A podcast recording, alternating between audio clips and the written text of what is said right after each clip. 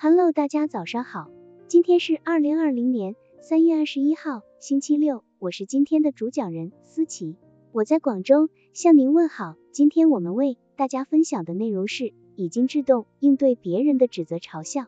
当别人当着众人的面指责你的错误后，会令你感到不快，甚至会让你窘迫难堪，尴尬至极。这个时候你该怎么办？你会因为觉得十分没有面子而对对方心存怨恨。甚至大口谩骂吗？聪明的人在应对别人的当众指责的时候会这样做。斯坦顿夫人是美国女权运动家。当一次女权运动的会议在罗切斯特召开时，一位已婚牧师指责斯坦顿夫人在公开场合发表演讲。他不满地说：“使徒保罗提议妇女保持沉默，您为什么要反对他呢？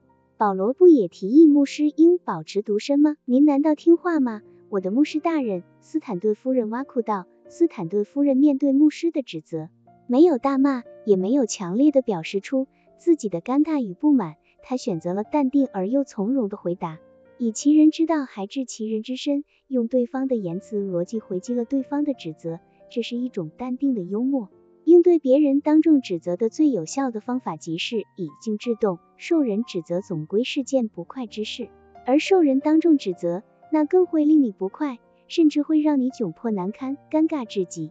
这是一个协作生存的社会，无论是工作还是生活，也无论何时何地，人都难免犯错，触及他人的利益，从而引起不满，导致他人对你的指责。当然，也存在这样一种情况，错并不在你，而是一些无聊之徒，他们或抱着一种嫉妒，或抱着一种偏见，当众对你进行攻击，目的就是要让你颜面扫地。当他人当众对你大加指责。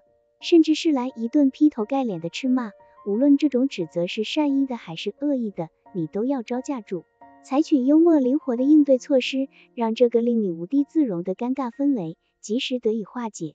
在一次战争中，一位将军由一名作战部的指挥官陪同到前线去看望士兵。到了目的地那天，刚好下起雨来，到处泥泞不堪。将军站在一个活动讲台上向士兵演讲。演讲结束后，从台上走下来时，一不留意便滑倒在泥浆里，士兵们轰然大笑起来。指挥官一边指责士兵们的哄笑，一边惊慌地把将军扶了起来，谦恭地向他道歉。没想到将军却笑着说：“没关系，相信这一跤比我的演讲更能激发士气，因为我摔得很有水平吗？”在尴尬面前，这位将军并没有对士兵们的嘲笑深感恼怒，反而他懂得消遣自我。用幽默的语言向士兵也向人们展示了幽默应对他人的嘲笑是生活赋予大胸怀者的智慧。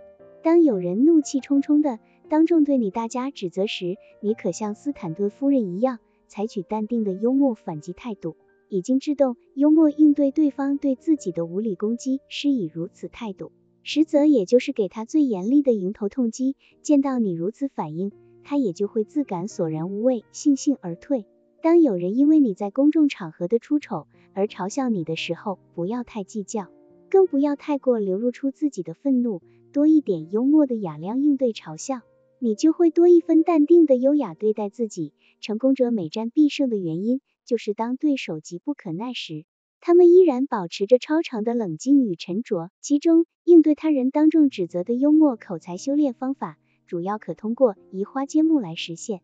即对别人的当众指责或者嘲笑，可幽默化解，来个张冠李戴，将原本只适合于甲种场合的话，移植到一种场合来说。拥有大智大德的人一般会懂得，面对他人的无理与失态，如果自己也沉不住气而进行无理的反击，则会让自己在卑微中失去他人的敬重之心。因此，面对外界不好的声音，不妨让自己多一分雅量。用幽默对待攻击的方式，远比强硬有力量的多。